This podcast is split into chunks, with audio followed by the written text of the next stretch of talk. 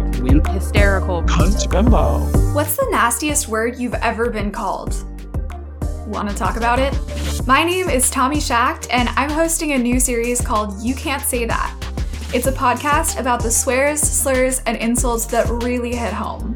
We're digging into all the words you're not supposed to say and all the topics you're not supposed to talk about.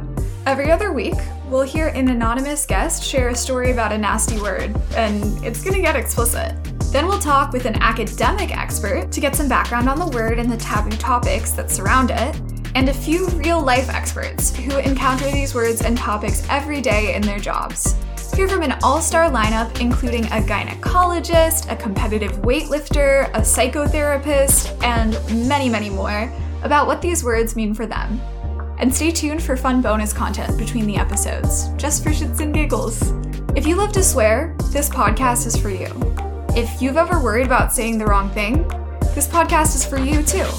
If you've got a child within earshot, this podcast is probably not for you.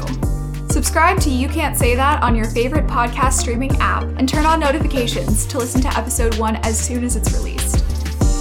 Until then, you better watch your mouth.